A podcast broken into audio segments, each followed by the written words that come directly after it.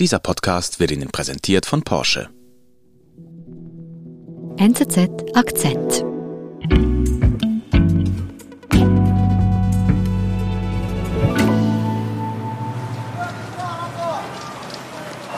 بصراحة يعني الواحد شعور يعني لما يكون حاطط كل أحلامه وطموحه في Ja, ich stand da im Gazastreifen in, der, in Gaza-Stadt vor diesem Hochhaus, in dem Sacha ihr Geschäft hatte.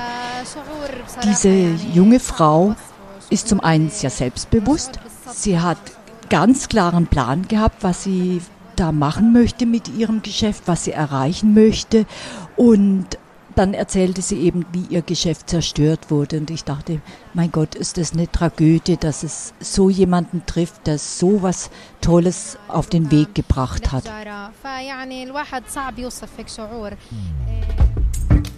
Die Träume von Jungunternehmern in Gaza liegen buchstäblich unter Trümmern begraben, nach dem jüngsten Konflikt zwischen Israel und der Hamas. Unsere Korrespondentin Inga Rock nimmt uns mit auf ihre Reise in den Gazastreifen. Inga, wie bist du denn überhaupt in den Gazastreifen gekommen? Das stelle ich mir jetzt irgendwie nicht so einfach vor. Oh nein, das ist gar nicht einfach. Es beginnt zum Beispiel damit, dass man von der Hamas, die den Gazastreifen kontrolliert, ein Visum braucht. Und man muss auch die Genehmigung der Israeli haben, auszureisen. Und dann an dem Tag, als ich losgefahren bin, von Jerusalem aus, da fährt man dann so ein Stück nach Westen, Nordwesten und dann biegt man nach Süden ab. Und dann kommt man an einem Grenzübergang an und das ist wirklich ein, eine riesige Anlage. Das ist so, wenn man sich ein, eine Flughafenabfertigung vorstellt. Und dann geht man da durch eine Passkontrolle und dann ist man draußen, ist auf palästinensischem Gebiet und dann muss man sich von dort einen Shuttlebus nehmen. Der Gazastreifen wird seit 14 Jahren von der Hamas regiert, beherrscht. Früher war der Gazastreifen ja auch besetzt von Israel. Es war damals eine große Auseinandersetzung, als Israel aus dem Gazastreifen abzog. Aber seitdem wohnen da nur Palästinenser. Inga, du bist jetzt da also unterwegs. Wo genau hast du denn Sacha getroffen?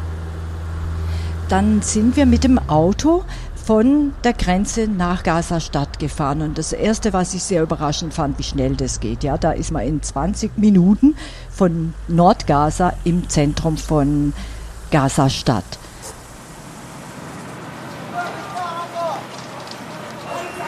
بصراحة يعني الواحد شعور يعني لما يكون حاطط كل أحلامه وطموحه في Und dort im Zentrum an einer der wichtigsten Einkaufsstraßen, der Al-Wachda-Straße, da habe ich sie getroffen vor einem Hochhaus, das von israelischen Raketen getroffen wurde. Also das ist wirklich mitten in der Stadt. Man da das Geschäftsleben von Gaza-Stadt spielt sich da ab.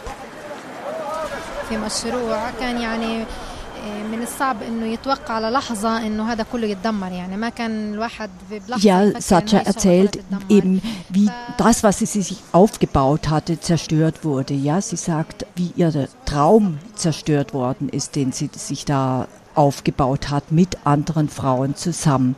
Und ich blickte auf sie und sah hinter ihr so dieses schwarze Loch dieses Geschäftes, wo das ehemalige Geschäft von ihr war, ja, so rußverkohlt, wie im Prinzip wie eine klaffende Wunde, ja.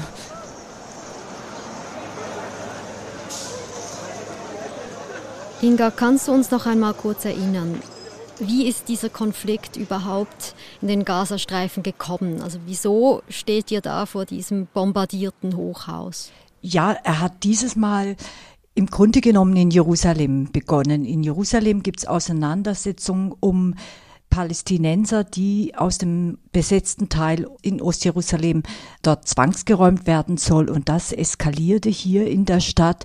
Es gab Proteste und in diesem Zusammenhang hat die Polizei die Al-Aqsa-Moschee, eines der größten Heiligtümer, ist da eingedrungen und das führte zu ziemlichen Spannungen. Die Hamas ihrerseits hat diesen Konflikt genutzt, um sich als Verteidigerin der Palästinenser aufzuspielen. Also hat diesen Konflikt instrumentalisiert und hat dann die ersten Raketen in Richtung Jerusalem abgefeuert. Mhm. Und damit hat diese Eskalation erst richtig begonnen. So ist es. Israel hat dann selbstverständlich daraufhin reagiert mit Luftangriffen auf den Gazastreifen. Diese Luftangriffe hat die israelische Armee immer wieder betont, galten der Hamas deren militärischen Stellung. Die Palästinenser im Gazastreifen sagten mir wirklich jeder, der, mit dem ich gesprochen habe, dass es unglaublich heftige Luftangriffe waren in so kurzer Zeit, so schlimm, wie sie das noch nie erlebt haben. Und vor allen Dingen sagten sie mir auch, es hatte Stadtzentrum von Gaza Stadt getroffen, das bisher immer in allen Konflikten als sicherer Zufluchtsort galt.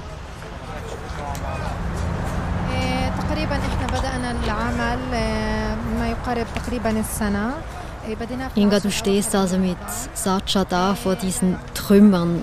Was war denn konkret Ihr Traum, der da jetzt kaputt gegangen ist? Also Saja hat Betriebswirtschaft studiert, hat gleichzeitig gekocht und hat hervorragend gekocht, hat an Wettbewerben teilgenommen und hat an diesen Wettbewerben einen Preis nach dem anderen abgeräumt. Und das brachte sie auf die Idee, ich will ein Geschäft eröffnen, ich will Arbeitsplätze für Frauen schaffen. Und so hat sie dann eine Gruppe von Frauen, sechs weiteren Frauen um sich geschart und sie geplant, ein Restaurant zu eröffnen. Ein Restaurant, das Lieferservice anbietet. Sie kochen hervorragendes Essen, gesundes Essen, palästinensisches, nahöstliches Essen und das richtete es sich an berufstätige Frauen, wo sie sagte, ja, die berufstätigen Frauen haben eben keine Zeit, aufwendig zu kochen und bestellen deshalb irgendwelches Fastfood, ungesund und für die mache ich diesen Betrieb auf und hat eben da mitten im Zentrum von Gaza Stadt so vor einem guten Jahr dieses Restaurant eröffnet. Also sehr innovativ, sehr modern auch. Ja, absolut innovativ. Ja, also zwei Dinge.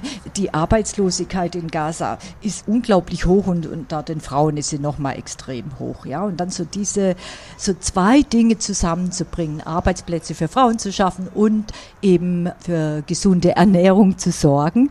Du sagst aber, sie hat jetzt vor einem Jahr gestartet in der Pandemie wahrscheinlich nicht ganz einfach. War sie denn erfolgreich? Das war sehr, sehr schwierig, hat sie auch erzählt. Ja, auch in, in Gaza gibt es weiterhin Corona. Die Leute haben dort kein Geld und dann war es am Anfang wirklich sehr, sagte sie, es hat gedauert. Sie, sie sagte, wir haben dann unsere Küche aufgemacht, damit jeder sieht, wie toll das da ausschaut, wie sauber es ist und haben auf Mund-zu-Mund-Propaganda gesetzt. Und das zahlte sich dann mit der Zeit aus. Ja, sie sagte dann, ja, nach einer Weile äh, bekamen wir große Bestellungen, ja, für Geburtstagspartys, für Hochzeitsfeiern. Und in diesem Jahr haben wir es dann wirklich geschafft gehabt. Ja, das war während des Monats Ramadans, der war von Mitte April bis Mitte Mai da die Muslime am Abend nach dem Fasten gibt es wirklich großes Essen, ja. Und da bekamen sie so viele Bestellungen, sagte sie, dass wir irgendwann keine mehr annehmen konnten, ja. Wir beschlossen dann, ab 14 Uhr nehmen wir den Hörer nicht mehr ab, weil wir das gar nicht schaffen.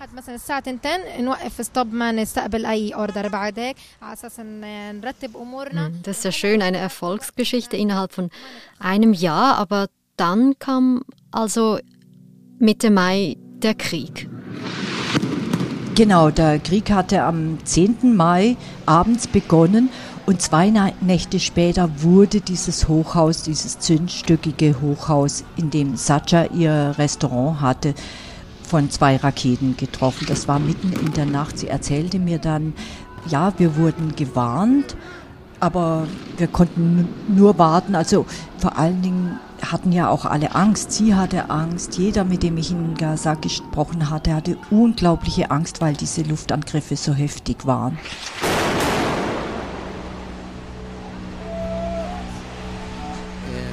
After the rocket stopped, I said to myself, okay, now I can sleep. Diese Bombenangriffe fanden vor allen Dingen in der Nacht statt und nach einer solcher Nacht bekam eine andere Person einen Anruf. Diese Person ist Mohammed Abu Mattar. I say, you are okay? We are okay. Are you okay? Say, I'm okay. Ihn rief sein Schwiegervater an und sagte ihm, dein Geschäft ist heute Nacht auch zerstört worden. All the building destroyed. Ask him, there is anything we can save it? Uh, He said to me, no. All Wer ist denn Mohammed? Mohammed ist auch ein Jungunternehmer. Er hatte die Idee, einen 3D-Drucker zu bauen. Die Einzelteile dafür hat er sich auf dem lokalen Markt beschafft, weil man so einen Drucker nicht importieren kann in den Gazastreifen und er ist hingegangen und hat mit Open Software programmiert. Mit diesem Drucker, und das fand ich wirklich tolle Idee, hat er Masken hergestellt für Brandopfer und Druckverbände, um bei Schwerverletzten sofort die Blutung zu stoppen. Fand ich eine ganz, ganz tolle Idee. every place in Gaza under uh, under attack. Every place in Gaza under attack.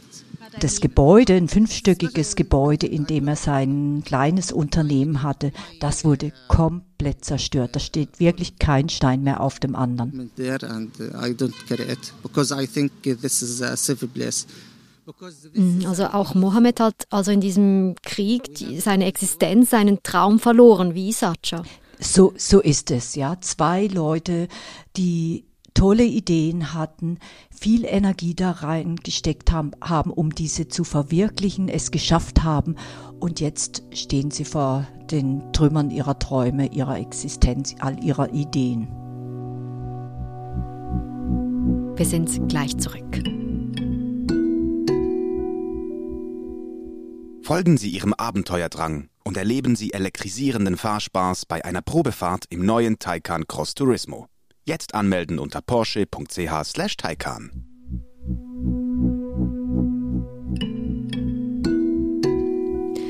Inga, du hast diese zwei Menschen getroffen, die große Träume hatten und jetzt ihre Existenz nach dem Krieg verloren haben. Wie gehen die zwei mit diesem Schicksal um? Ja, erstmal waren sie geschockt. Also Satja hat es sehr intensiv auch beschrieben. Sie sagte, erst war ich geschockt, total traurig. Danach war ich frustriert und dann war ich wütend, vor allen Dingen auf die Israeli, weil sie eben mein Geschäft bombardiert haben, zerstört haben. Und auch Mohammed war erstmal völlig geschockt, ja, dass er da sein über Jahre hinweg in zähen Bemühungen aufgebautes kleines Unternehmen verloren hat. Du sagst, hier ist eine Wut spürbar gegenüber den Israelis, aber ist denn da nicht auch eine Wut auf die Hamas, die ja eben die erste Rakete nach Israel geschossen haben und damit ja auch diese Eskalation begonnen haben? Das würde man jetzt, ähm, wenn man es von außen betrachtet, durchaus erwarten. Ist aber in der Realität dann nicht so. Viele Palästinenser, mit denen ich im Gazastreifen gesprochen habe, sehen diesen Konflikt im größeren Kontext. Diesen Konflikt gibt es seit vielen Jahren. Und jetzt für Satcha und Mohammed, da steht dann vor allen Dingen im Vordergrund, ja, sie haben das verloren, wofür sie so hart gearbeitet haben, wofür sie gekämpft haben. Und jetzt, wie soll es weitergehen? So I say Alhamdulillah, uh, because we are in safe. Wie geht es denn jetzt weiter für die zwei? Mohammed hat sich nach dem ersten Schock relativ schnell erholt und hat wieder angefangen zu arbeiten. Er hat sich von einem Freundendrucker ausgeliehen und mit dem kann er wieder Masken für Brandopfer herstellen. Und er sagte mir, im Gazastreifen, da lernst du zum einen Stärke und du lernst Flexibilität, weil du nie weißt, was da am nächsten Tag kommt. So you can see me uh, relax and uh, not sad and uh, shocked. I like it, the life here in Gaza. And the problem بصراحة is- حاليا احنا يعني Und Satcha? Bei Satcha ist es so, dass sie ähm, sagt, ja, für uns Frauen ist es nicht so einfach. Wir können nicht einfach wieder zu arbeiten beginnen. Ich sitze im Moment zu Hause rum, kann nichts machen. Aber auch sie sagt, wenn ich das Geld bekäme, sei es aus dem In- oder Ausland, dann würde ich auch mein Geschäft wieder aufbauen. Und dann würde ich es schöner und größer aufbauen.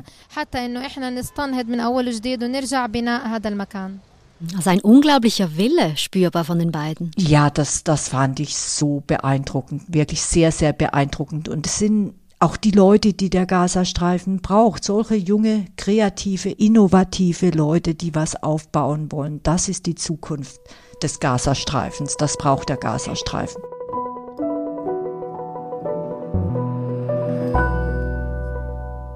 Inga, vielen lieben Dank für deine Reise in den Gazastreifen und liebe Grüße jetzt zu dir nach Hause, nach Jerusalem. Danke dir, Nadine. Auch liebe Grüße nach Zürich.